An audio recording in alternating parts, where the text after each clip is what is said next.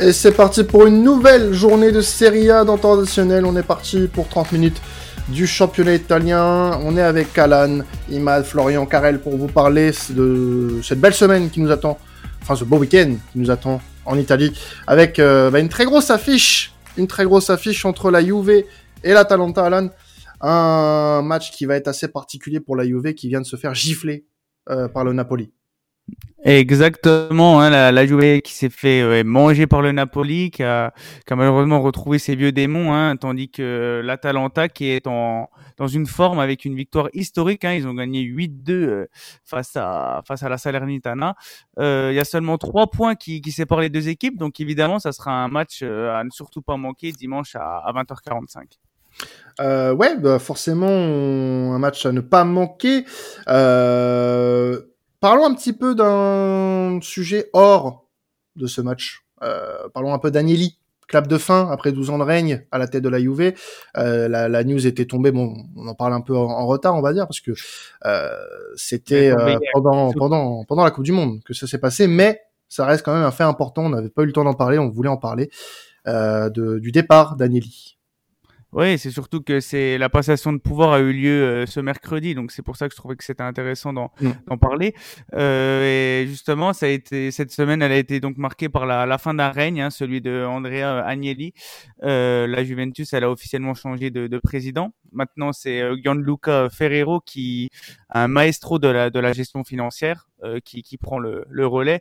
Euh, pour rappel, hein, la Juventus, en plus, elle est dans le viseur de, de, la justice italienne après avoir falsifié plusieurs comptes, notamment le, le deal euh, Pjanic-Arthur Melo. Euh, et du coup, voilà, pour en revenir sur sur Agnelli, c'est vrai qu'il qu pour son, il est auteur d'un parcours vraiment remarquable, puisqu'il reprend une Juve en 2010 complètement malade, hein, qui arrivait, qui n'arrivait plus à concurrencer le l'AC Milan et, l'Inter avec un effectif vieillissant, un effectif qui, manquait de profondeur. Et, ce qu'on peut dire euh, sur ça, c'est qu'il a les travaux ont été vraiment énormes. Euh, 9 Scudetti, 5 coupes d'Italie, 4 super coupes, 2 finales de Ligue des Champions. Euh, donc c'est tout simplement le, le, président le plus titré de l'histoire du club.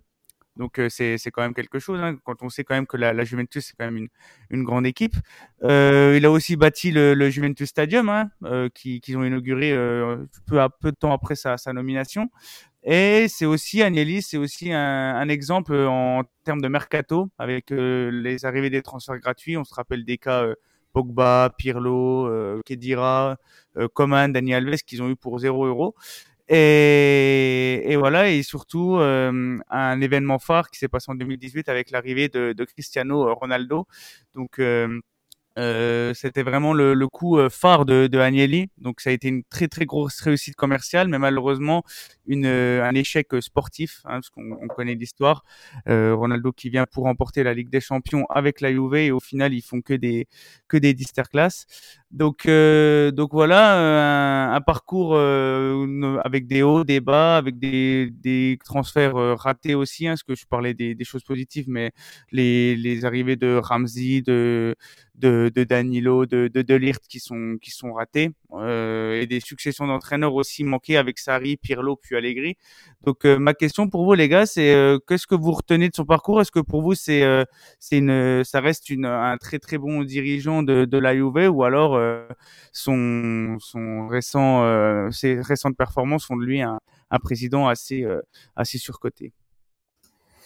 Ça a été un très très bon président. Le gros problème qu'il a eu, c'est qu'il n'a pas été capable de se renouveler et de, de voir que quand euh, le football a changé, c'est ce fameux adage qui est connu maintenant, euh, il a pas su, voilà, il a pas su changer de méthode euh, et c'est pour ça la Juve a du retard sur sur pas mal de clubs. Enfin, quand on compare par exemple les dernières années ce qu'a fait un Maldini au Milan par rapport à ce qu'a fait Agnelli, il y a une vraie différence de politique sportive et celle de Maldini était bien meilleure. Donc, euh, grand respect à ce qu'a fait Agnelli, euh, surtout d'un point de vue marketing et d'un point de vue image, mais euh, d'un point de vue sportif également, bien entendu. Mais malheureusement, il n'a pas su se renouveler et c'est vrai que ça écorne un peu son image. Moi, je trouve que, comme l'a dit Flo sur euh, sur le côté sportif, quand même, il y a, y a, quand même eu de de, de belles réussites. Euh, je trouve déjà que le fait d'avoir rendu d'avoir placé la Juventus comme un favori à la Ligue des Champions pendant de nombreuses années, c'est fort. Je trouve que l'idée d'aller chercher Cristiano Ronaldo pour essayer de bah de, conclure enfin ce projet pour essayer d'aller chercher enfin une LDC et de ne plus être un, un, éternel deuxième. Je, voyais la finalité, je trouvais que ça faisait preuve aussi de beaucoup d'ambition. En plus, il prend un CR7 qui marche encore très fort, qui avait été très très bon à la Juventus. Donc euh, je trouve qu'il y a eu quand même de belles choses, une belle domination territoriale aussi. Après, euh, voilà, comme euh, Flo l'a dit, chaque chose, chaque chose touche à sa fin. Il n'a pas su en fait se renouveler et je pense qu'il faut savoir s'arrêter. Il aurait peut-être dû s'arrêter même un peu plus tôt, mais je pense que c'est une bonne chose de savoir laisser la main, de, savoir laisser la main maintenant, oui. Et moi personnellement, j'en retiendrai plus de positif que de négatif par rapport à tout ce qu'il a pu faire de bien du côté sportif. Oui, parce que sportivement, c'est vrai, euh, car elle vient de le dire. Franchement, on a, on a rien à dire. Ça a été très, euh très satisfaisant. Tous les titres porté, ne serait-ce qu'en Italie, euh, c'est incroyable. C'est juste peut-être voilà ce petit titre en Ligue des Champions qui manque malheureusement à, son parcours. On sait que bah il y a eu euh, ce, cette finale en, 2015, c'est ça, hein, face au Barça. 2015, euh, ouais, 2017 aussi face au Real, exactement. Donc voilà, ce sont des sportivement ce qui va lui manquer. Maintenant voilà, bon c'est plus le personnage euh, qui va moins nous manquer euh, personnellement, euh, avec ses idées farfelues de, de, Super League pour sauver le, le football européen, on, on repassera. Mais euh, ça reste néanmoins, euh, de par son passage au, à la Juve et tout ce que la Juve a pu gagner durant son, son mandat, lui rendre bah, pas hommage non plus, parce que bon, j'aime pas le monsieur, mais voilà, reconnaître euh, reconnaître bah, le bah, l'apport qu'il a eu hein, tout simplement euh, qui a remis la, la, la Juve euh, sur la carte du foot italien. Donc euh, c'est euh, les supporters de, de, de la Juve peuvent lui dire merci ouais, ouais, clairement. En plus, il a, il a aussi euh, eu des, des, des coups d'éclat parce que, en, notamment pour aller chercher des, des joueurs comme, euh, comme Arturo Vidal, etc. Donc, euh, il, a, il avait quand même cette notion et il s'entendait très bien aussi avec Pavel Nedved, etc. Il avait quand même un bon relationnel avec, avec ses dirigeants. Donc, donc voilà, ça reste quand même un, un, monsieur qui aura marqué son empreinte la, la série. Alors parlons rapidement de l'Atalanta, Alan. Euh, L'Atalanta qui a retrouvé bah, de belles couleurs ces dernières, ces dernières semaines. Oui, exactement. Hein. Ils sont sur une belle, il y a un bon début d'année 2023, avec notamment cette victoire historique, hein, 8 à 2 face à la Salernitana, avec euh, en plus euh, fait historique. C'est la première fois que sept joueurs différents marquent dans un même match en, en Serie A, euh, notamment avec un doublé de, de Lukman qui est, qui est, très très bon en ce moment. Ils ont gagné ce jeudi aussi en Coppa Italia 5 buts à 2 euh, face à la Spezia de, de, Thiago Motta. Donc voilà, c'est une équipe, euh, l'Atalanta, qui est seulement à trois points de la Juve, donc qui peut euh, voilà, euh, se permettre de, de, de jouer la, la, Ligue des Champions euh, à fond, du moins les places. Donc du coup, on, se retrouve avec un, un, match très très serré entre deux équipes qui vont se rendre coup pour coup. Donc je voulais savoir pour vous les gars, qui voyez-vous remporter ce match entre la, la Juve et, et l'Atalanta ce week-end? Ça va être dur quand même pour la Juve de se remettre de la claque. Hein. Euh, Ça va être euh... parce que honnêtement, quand on en avait parlé la semaine dernière de ce match-là, moi je voyais un match hyper serré et même peut-être la Juve, euh, euh je voyais la on, je voyais même la Juve euh, battre le Napoli potentiellement. Non, j'avais pronostiqué un match nul, un, un match nul, mais euh, ouais, c'est quand même assez dur. Et puis le, le Napoli a, a, a, totalement dominé son sujet quoi. Euh, sur ce match-là. Donc euh, un peu peur pour la Juve euh, parce qu'ils n'ont pas été souvent confrontés à une telle une telle claque. Euh, L'Atalanta va devoir se remettre en avant, c'est déjà le cas. Ça fait deux trois matchs sans défaite d'affilée en Serie A, euh, dont la dernière face face à la Salernitana. Mais euh, bah, je vois pas de vainqueur. Allez, match nul. Oui, et je voulais juste rajouter aussi que c'est la première fois que la Juve se prenait 5 buts depuis 97. Donc, nouveau record pour ah euh, ouais. Maximiliano Allegri, euh, qui, qui, bat des records cette année euh, qui sont assez, euh, assez édifiants. Moi, je suis content, un match nul, un partout, je pense. Je vois pas la Juve enchaîner les défaites quand même. Ils avaient une dynamique plutôt positive. Je les vois pas totalement la détruire là après ce, cette grosse défaite mais je les vois pas forcément gagner non plus contre l'Atalanta qui est en confiance, donc je dirais un petit 1 partout. Imad me suit, je change de prono. Je pronostique, euh, pronostic foiré. C'est Alan les pronos, c'est pas moi. C'est vrai, c'est vrai, mais bon, je peux pas tirer sur notre notre présentateur Serie A. pendant sa chronique. C'est pas possible. Ouais, tu me tu, m'en demandes beaucoup là, Imad. Euh, passons du coup. Euh, vas-y, euh, non, vas-y, Flo. Je t'avais pas vu, excuse-moi. Pas de souci, c'est pas grave. Euh, moi 3-1 pour l'Atalanta. 3 Atalanta. Et puis Karel. Bah, j'en profite pour suivre Flo parce que moi je vois bien une victoire de l'Atalanta. Je trouve ça compliqué en fait de se prendre 5 buts face à Naples et de jouer contre une équipe qui peut te faire exploser défensivement derrière comme l'Atalanta. Donc j'ai peur que ça craque beaucoup derrière et que bah peur pour la Juve que l'Atalanta l'emporte. Allez, je dirais 2-1 moi. Eh ben très bien, c'est enregistré, messieurs. Euh, je vais vous conseiller de baisser le volume à vous qui écoutez euh, ce podcast, parce que déjà Alan va s'énerver. Euh, on va parler du Milan AC, c'est la crise, c'est la crise, et voilà, c'est le moment de peut-être de peut-être tirer la sonnette d'alarme.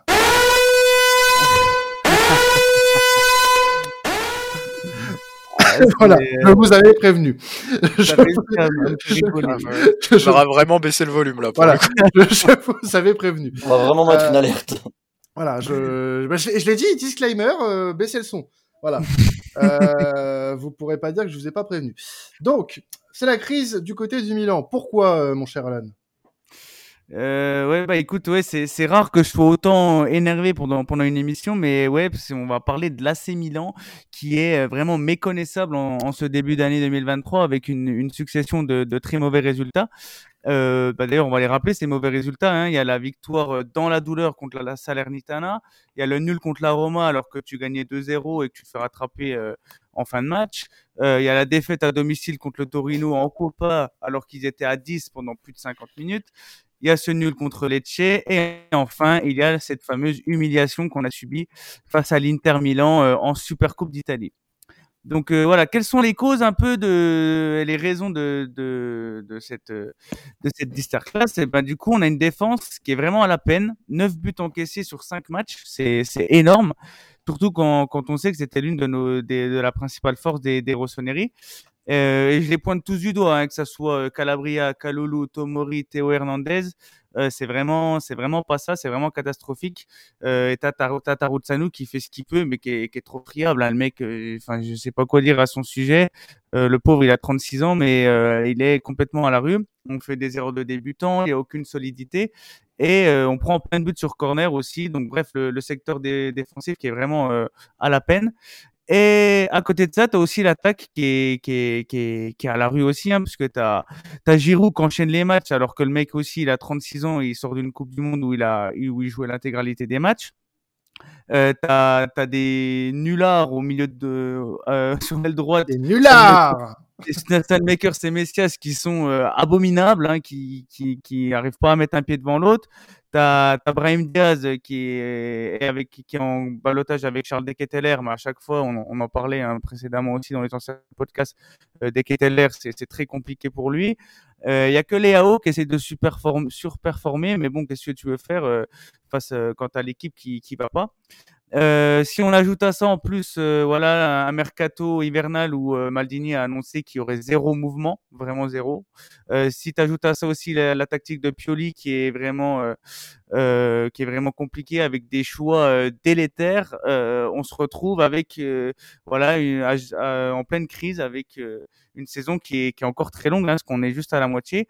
Donc ma question pour vous les gars, est-ce que vous pensez que la Milan est sur euh, une pente descendante et que on peut, on doit s'attendre au pire pour eux euh, pour la suite? Bah, Avant de, de, de, parler de pente descendante, moi j'aimerais parler d'un problème quand même, c'est que euh, le Milan, j'ai l'impression que son équipe de recrutement, c'est une équipe de gros flemmards. Je m'explique. Il euh, y a vraiment une équipe qui euh, a beaucoup de capacités, a beaucoup de potentiel, c'est le Milan, vraiment. Euh, quand tu vois les joueurs, franchement, tu te dis, cette équipe, elle peut vraiment tout niquer, que ce soit en Italie ou en Europe. Maintenant, cette équipe, elle n'est pas parfaite, il faut que tu ajoutes un peu quelques éléments afin de bah, la rendre euh, moins euh, moins vulnérable sur certains aspects, notamment la défense. T'en parlais très bien, Alan.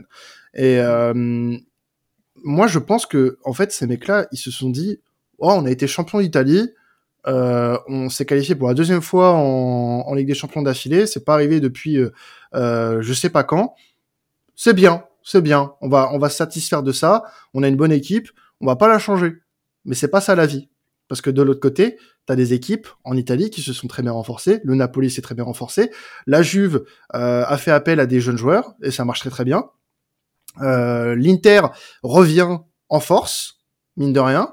la seule équipe de ce haut tableau qui, je trouve, ne bosse pas dans ce registre-là, c'est le Milan.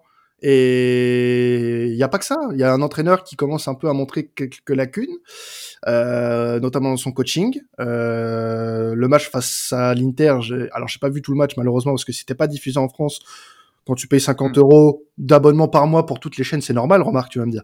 Mais euh, j'ai vu. Aussi, hein. Ouais, voilà, ça, aurait pu, ça aurait pu. Mais voilà, j'ai vu euh, quelques quelques bouts du match euh, sur un long format, et c'est vrai que bah, le Milan, il y a un truc qui va pas en ce moment. Et c'est difficile à expliquer quand même quand tu as une équipe avec une telle qualité. Euh, parce qu'à chaque ligne, quand même, tu as, des joueurs qui peuvent être ah catégorisés comme top joueurs. Euh, donc je comprends pas ce qui va pas en ce moment du côté du Milan. Euh, après à relativiser puisque le Milan est deuxième du championnat quand même, mais euh, c'est un peu inquiétant. Je serais, je serais pas aussi dithyrambique sur la, qualité de l'effectif du Milan pour le coup. Il y a des bons joueurs, mais je trouve qu'à certains endroits, c'est quand même assez limité. par exemple, là, en défenseur droit, on continue avec Calabria. Euh, enfin, moi, j'ai jamais été un grand fan de Calabria. Euh, sur euh, offensivement, euh, Sailmakers, c'est limité. Euh, comment il s'appelle le Brésilien euh, qui était Junior Messias, voilà, ouais, c'est un peu une catastrophe lui aussi. Euh, pour rester pour rester pour rester poli, mais franchement, à chaque fois que je le vois, je me demande ce qu'il faut au Milan. Euh, et en fait, je trouve qu'il y a toujours des maillons un peu un peu faibles. Euh, Pobega également qui a un peu de mal, même si c'est pas le mm. titulaire en force, mais quand il joue, franchement, bah, il n'est pas au niveau.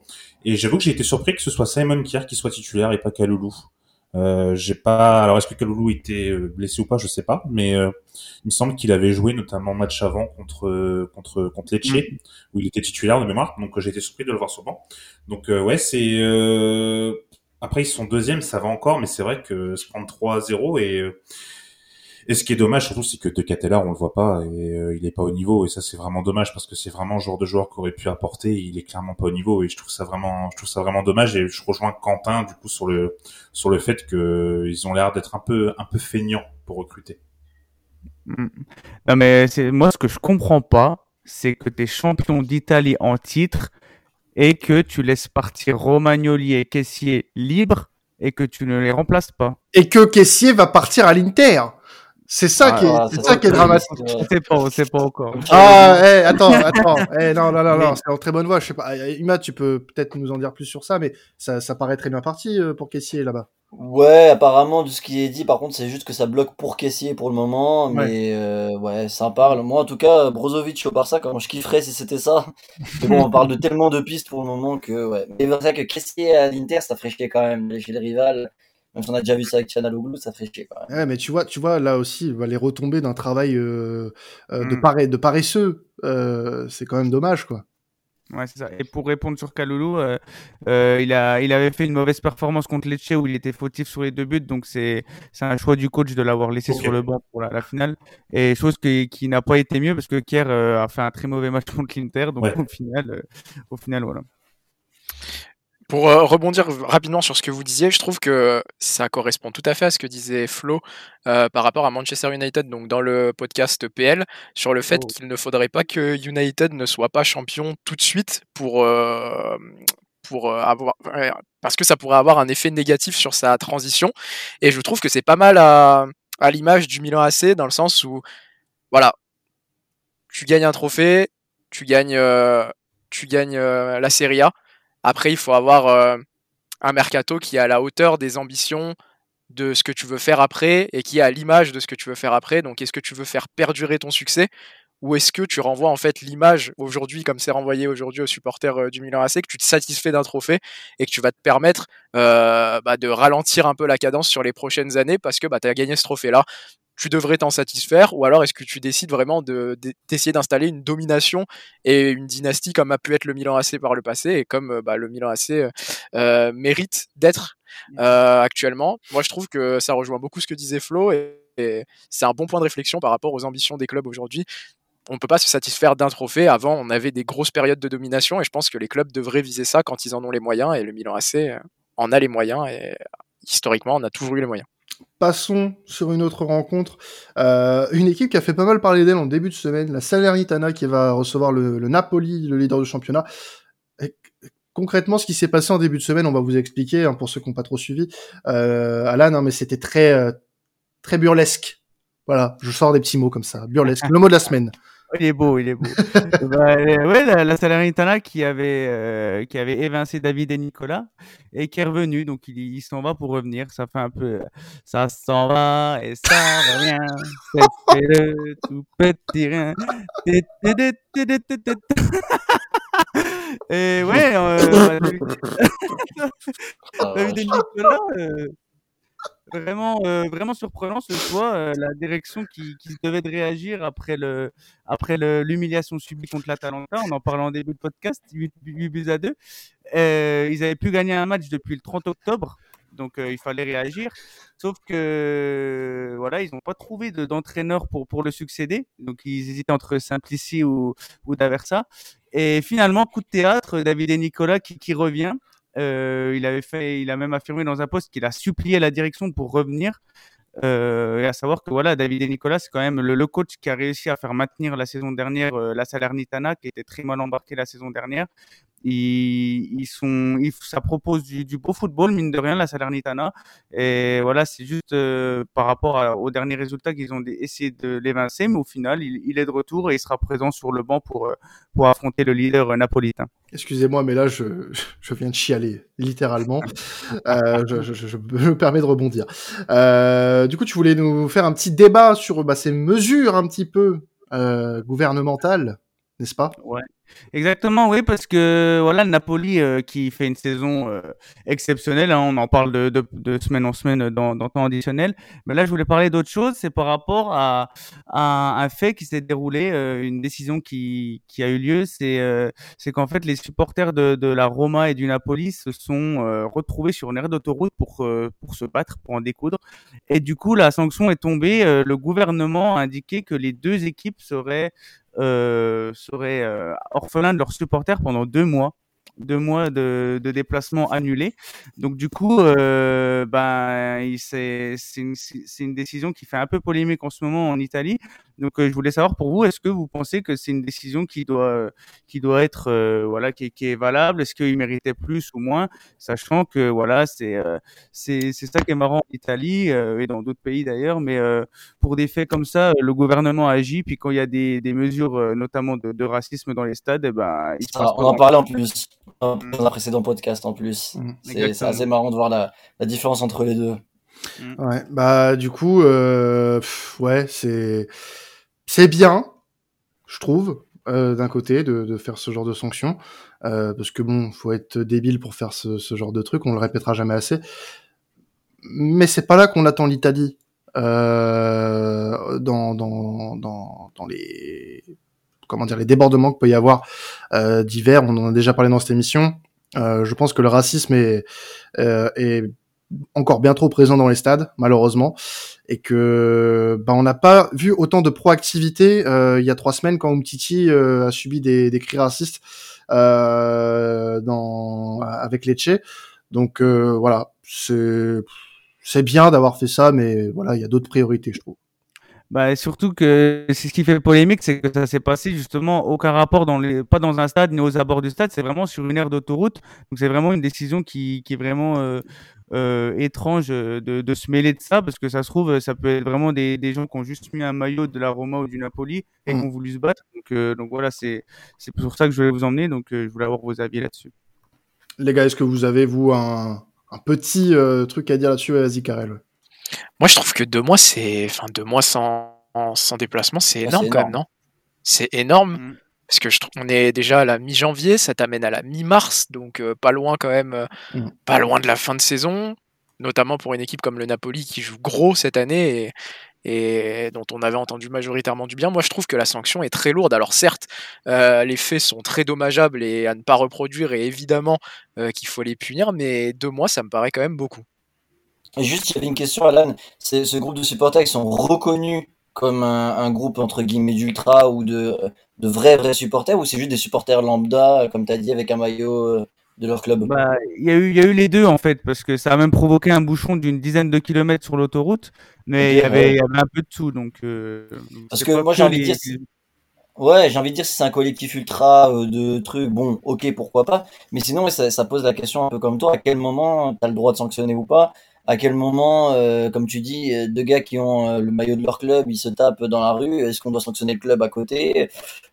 Ouais, si c'est effectivement, si c'est un groupe qui vient d'un déplacement, etc. Mais je dirais que les sanctions doivent être plus appliquées aux alentours des stades. Mais après, pareil, s'il y a des, des comment dire, euh, des messages euh, haineux, racistes ou autres, là j'extrapole un peu, mais sur les réseaux sociaux, est-ce que tu sanctionnes aussi? Parce que c'est pas dans les abords du stade Donc c'est vrai, ça pose vraiment la question de à quel moment tu peux sanctionner un, groupe de supporters mm. ou à quel moment et à quel moment un groupe de supporters est reconnu comme un, groupe de supporters officiel et non pas juste un gars qui se promène avec le, le maillot de son club. Mm. En tout cas, ouais, ce sera une peut-être. Ouais, vas-y, Karel, ouais. Non, mais je trouvais que c'était un point important que soulever Imad parce qu'en fait, bah, tu vas pénaliser des gens qui n'ont rien fait aussi, en fait. Donc c'est très problématique.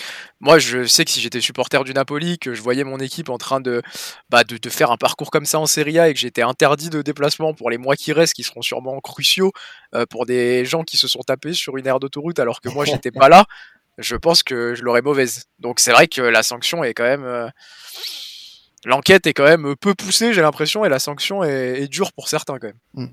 En tout cas, on espère que euh, il y aura plus de réactions euh, dans d'autres affaires qui sont à nos yeux et à mes yeux surtout un peu plus graves. Euh, parlons rapidement du Cremonese qui a changé d'entraîneur aussi cette semaine avec Massimiliano Alvini qui a été remercié par sa direction et l'arrivée de Davide Baliardini.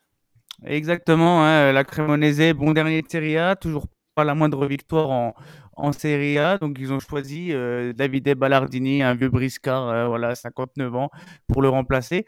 Et ça m'a fait penser à un, débat qu'on pouvait avoir parce que voilà, je trouve que euh, ils ont choisi encore un coach qu'on a encore recyclé, euh, Ballardini, au lieu, au lieu d'essayer de, avec un jeune prometteur. Euh, et je trouve que bon, on, on, le retrouve souvent en Ligue 1 aussi ou en Serie A, mais c'est que quand il y a une équipe de milieu bas de tableau qui est qui est, qui est dans le dur et qu'on vire un coach, eh ben j'ai l'impression qu'il y a un peu un petit jeu d'agent qui se met en place avec euh, voilà, je peux te refouguer cet entraîneur là, etc. Bon, c'est tout le temps les mêmes qu'on voit. Euh, Ballardini, je l'aime bien, hein, j'ai rien contre lui, mais bon, il, il s'est fait virer 15 fois de, de, depuis le début de sa carrière et là il reprend un club comme ça en, en bouchant la place d'un autre entraîneur. Euh, je pense à Andriy Shevchenko par exemple ou des voilà des, des des, des, idées fraîches, quoi, des idées fraîches de, coaching. Donc euh, voilà, moi, je pense, euh, j'avais un débat à vous, proposer. C'est, est-ce que vous pensez que c'est, c'est bien de, de toujours recycler les anciens entraîneurs ou au contraire, c'est bien d'avoir des, idées fraîches? Bah, moi, je trouve que tu as fait un parallèle intéressant avec la Ligue 1. J'ai l'impression qu'en fait, quand c'est des équipes de bas de tableau, on se dit qu'il faut forcément des entraîneurs expérimentés, des vieux briscards, parce qu'ils ont plus l'habitude de jouer le maintien. Le fait est qu'en Ligue 1, on a l'exemple contraire avec des clubs, par exemple, qui sont remontés récemment, ou des clubs qu'on avait l'habitude de voir jouer le maintien. Je pense à Lorient, avec Régis Lebris, qui au final a fait une énorme première partie de saison. C'est un nouveau venu, et au final, il a fait peut-être mieux que ce qu'on aurait pu voir avec des anciens entraîneurs. Je pense à Lens, maintenant, Lens qui joue euh, l'Europe, mais qu'on avait l'habitude parfois de voir redescendre et voir remonter et de voir batailler un peu pour le maintien, qui depuis qu'ils sont avec euh, Francaise, ça se passe très très bien, on voit un projet de jeu défini, donc je trouve que c'est une bonne question, c'est une question intéressante, et je trouve ça dommage de bah, stéréotyper les équipes qui jouent le maintien à des entraîneurs forcément expérimentés, parce que c'est mmh. pas forcément ce qu'il y a de mieux. Quoi, bah oui, puis, puis en plus l'expérience en Ligue 1, euh, vu qu'on reste dans le parallèle, l'a démontré, hein. euh, du Praz à Saint-Etienne, euh, mmh. Par exemple, voilà, ça c'est Domenech à Nantes. C'était qui? euh, C'était qui est-ce que c'était à Bordeaux? Et c'était Petkovic à un moment? Petkovic, voilà, Petkovic euh, qui, avait quitté la sélection suisse exprès pour signer eh à Bordeaux. Euh, donc bon, parfois, voilà, c'est pas dans les dans les vieux pots que tu fais les meilleures soupes. Donc euh, meilleure confiture, je crois. Ouais, mais t'as compris, t'as compris. T'as compris l'idée, euh, mais en tout cas, non, bah bien, bien, bien sûr qu'il faut un peu de nouveauté pour euh, bah, créer une révolution dans, dans, dans, dans, certains clubs. Alors ouais, l'Italie est peut-être encore un peu arriérée là-dessus comme en France, mais euh, voilà, c'est pas comme ça que tu tu changes pas des vieilles mentalités euh, facilement de toute façon, surtout dans le football, c'est compliqué. Et je pense que de nos jours, euh, on peut pas, euh, on peut pas se maintenir qu'avec un bon management. Il faut aussi de la tactique et du, et voilà, des, des idées sportives, euh, des Dupraz ou ce genre de choses qui ont été citées. Euh, ça marche plus, on l'a vu, hein, Antonetti aussi. donc voilà, on peut plus, on peut plus se dire, ok, on prend un mec qui qui sait qui sait maintenir le club. Au Hertha Berlin, par exemple, il y a eu Maguette qui a eu beaucoup beaucoup de mal alors qu'on pensait que c'était une bonne idée. Donc non non, il faut maintenant il faut prendre des entraîneurs pour un projet sportif. Mmh, voilà, mmh. qui, qui n'ont pas que, voilà, tu l'as dit, cette notion de management, mais qui vont, parce que maintenant, l'entraîneur, c'est plus considéré comme un manager. Euh, il doit avoir des compétences étendues. Ça doit, euh, tout ce qui est data, tout ce qui est euh, tactique, manage, management, tout ça, ça doit lui parler, tout ça, il doit être compétent, surtout dans les clubs de haut niveau. Euh, la Crémonaise, bon, ça reste encore un cas à part, parce que c'est un club qui est encore petit à l'échelle de la Serie A, euh, mais euh, ça reste quand même, malgré tout, dommage euh, de rester cantonné dans ces vieux carcans euh, et mmh. d'être bah, d'être si réfractaire en fait à la nouveauté surtout dans un championnat où tu as quand même euh, bah, des, des, de très bons tacticiens et, et c'est dommage, c'est dommage malgré euh, malgré un, un, championnat assez intéressant là-dessus. Et puis il s'est fait récemment virer du Genoa et du, de Palerme. Il a pas non plus des, un bon CV, hein, Ballardini. Donc, euh. Non mais tu l'as dit, 15 renvois. Mmh. Non, non, c'était 15, euh, je pense que c'était juste une façon de parler. Mais oui, non mais, non, mais c'est pour dire, c'est pour dire, voilà, c ces personnages-là, on les connaît. En France, on a les mêmes. Donc, euh, à un moment donné, c'est bon. C'est bon, les vieux, les vieux de la vieille, rempilez. Euh, prenez votre abonnement euh, au stade et puis venez juste, euh, venez juste voir les équipes. Arrêtez de nous casser les couilles sur les bancs avec votre jeu aseptisé. On n'en peut plus. On n'en peut plus. Vraiment. À savoir, par contre, quand même, euh, qu'ils ont ils ont battu le Napoli en, en, Coppa Italia, Cremonese. Euh, première défaite du Napoli euh, sur, euh, voilà, dans, la saison au terme d'une belle séance de tir au but. Donc peut-être que ça peut leur donner de l'espoir pour, pour se maintenir, sachant qu'ils ont quand même une, un, une belle longueur de retard. Deuxième défaite, je me permets de te corriger, puisqu'ils ont perdu contre l'Inter il y a, il y a ah deux... oui, oui, voilà, quand même, voyons. euh, bon, bah écoutez, on va se quitter là-dessus. De toute façon, c'était euh, un très beau programme de série A. On espère que ça vous a plu. Vous pouvez continuer, bien évidemment, à nous écouter, puisqu'il y a trois podcasts, très beaux podcasts, la Première Ligue, la Liga, la Bundes, et le retour du championnat allemand, évidemment. Faut pas le, faut pas le rater celui-ci. Euh, continuez à nous suivre sur nos réseaux, sur la chaîne YouTube de Sports Content notamment, ou sur votre plateforme favorite de streaming, bien évidemment. On va pas vous lâcher jusqu'à la fin de saison. C'était traditionnel. Passez un excellent week-end de foot. Ciao tout le monde.